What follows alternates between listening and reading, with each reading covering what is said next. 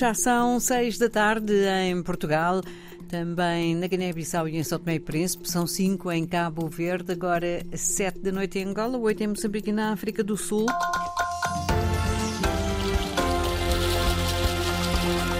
RDP África é tempo de notícias. Vamos saber quais uh, os temas que têm estado a marcar esta sexta-feira. Perante o agravar da crise humanitária no norte de Moçambique, a Agência das Nações Unidas para os Refugiados, o Acnur, uh, veio demonstrar uma profunda uh, preocupação no distrito de Chiur. Permanece a insegurança. O governo São Tomense reiterou hoje que não será possível concretizar o aumento salarial exigido pelos professores na abertura do ano judicial. João Lourenço destacou a importância importância dos tribunais angolanos como o último recurso para garantir a justiça. São notícias para desenvolver já a seguir, edição de António Simões.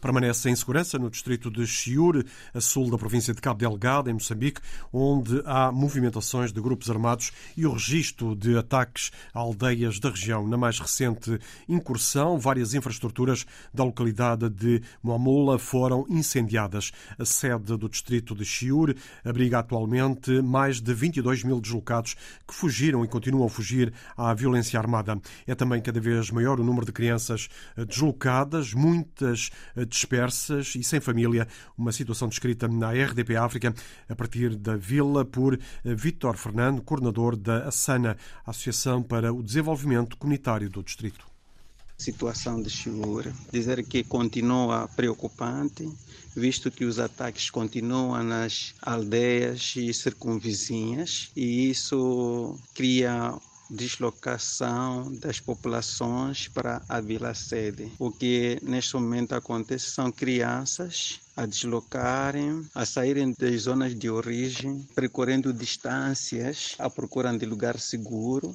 e estamos a ver crianças traumatizadas, crianças que estão a ver os seus direitos violados, já não podem ir à escola, a situação está muito difícil para encarar para crianças que estavam no nível de escolaridade, um ambiente saudável, mas deixaram tudo sem roupa, sem comida e sem saber onde vão. E a circularem pela vila procurando um lugar seguro. E neste momento tem muitas crianças que estão a andar, outros não conseguem localizar os seus próprios encarregados então a situação ainda continua preocupante, porque também os ataques continuam. A Sana está a prestar apoio às crianças que chegam à vila de Chiur. Uma parte são acolhidas por habitantes locais. A associação registra e acolhe as que estão sozinhas. Estão neste momento em famílias e das famílias e das crianças separadas e não acompanhadas e perdidas. Essas nós conseguimos identificar, registrar. Até neste momento eram 25 crianças e neste momento 10 estão conosco. As outras conseguiram encontrar as suas respectivas famílias. Estamos a fazer diligências, mas também temos registrado pais pais e mães que estão à procura dos seus respectivos filhos e educandos. Essa situação nos leva a uma grande preocupação.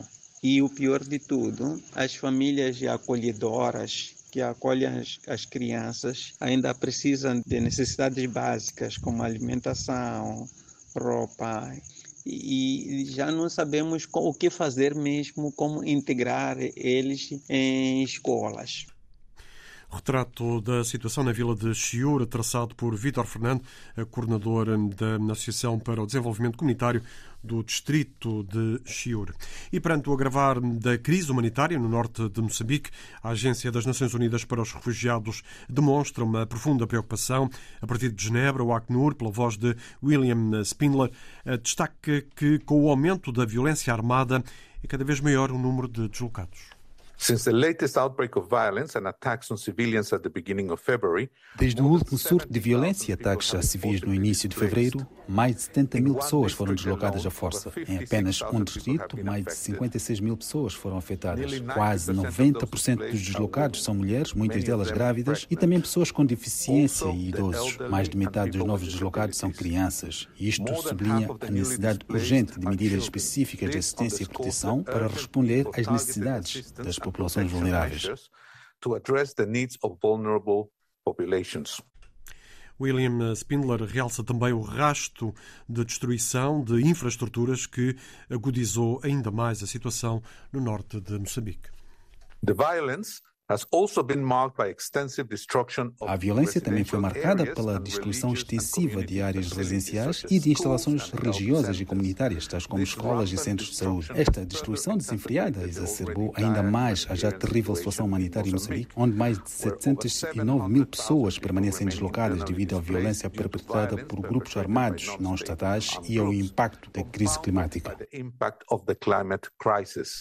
O Acnur, em conjunto com eh, parceiros, está a fornecer bens essenciais de eh, ajuda humanitária às vítimas eh, da violência armada em Cabo Delgado.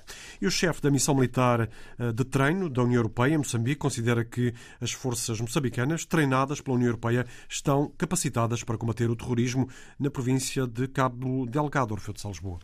João Carlos Gonçalves foi promovido a major-general depois de chegar a Moçambique como brigadeiro para liderar a missão de treino da União Europeia.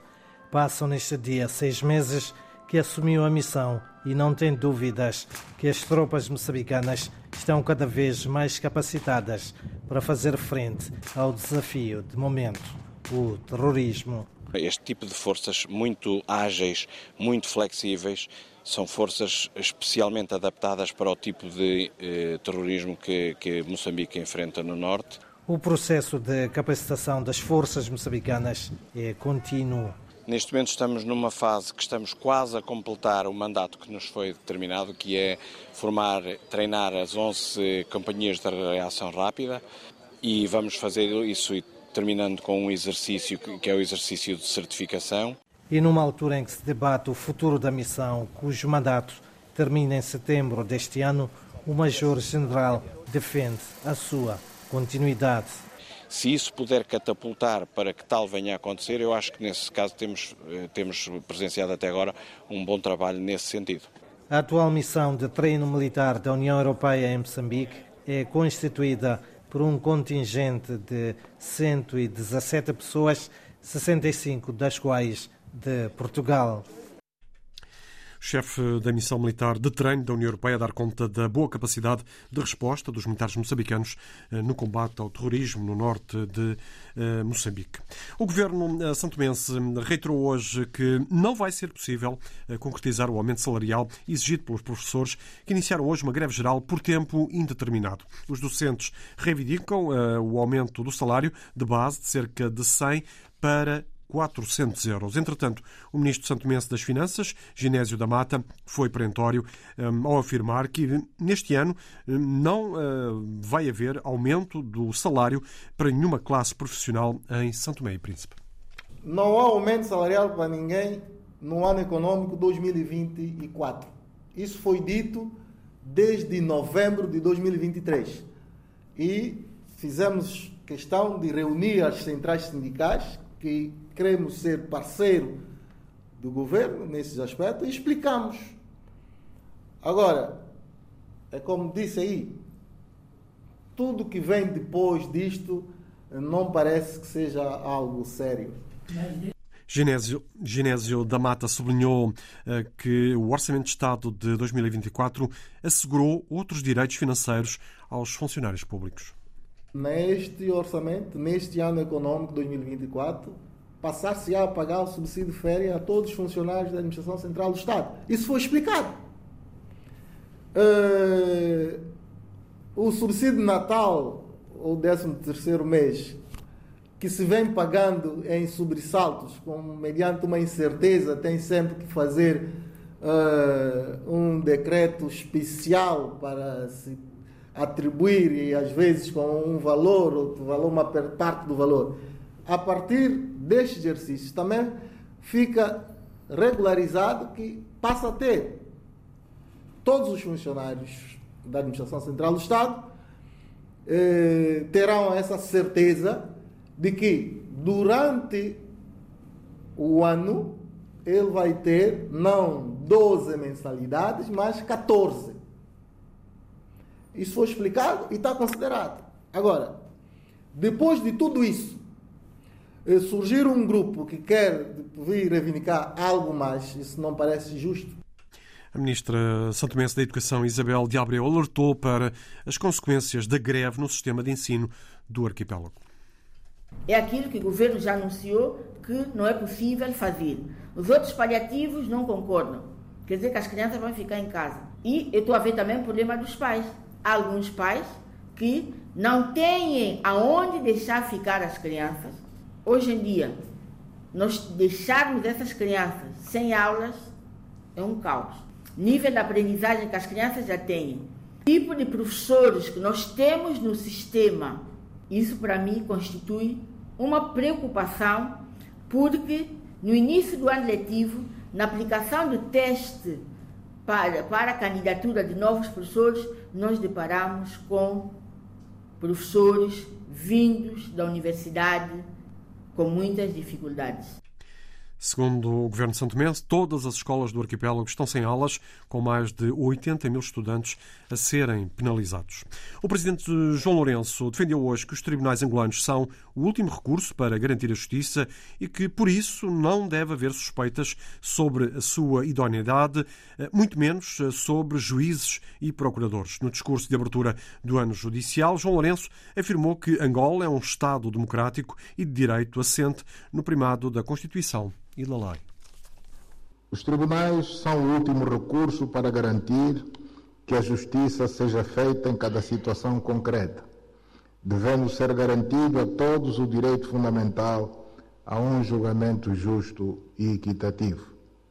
Daí que não devem existir suspeições fundadas em relação à ética e idoneidade dos nossos tribunais, muito menos sobre a conduta dos juízes e procuradores no exercício das suas nobres funções.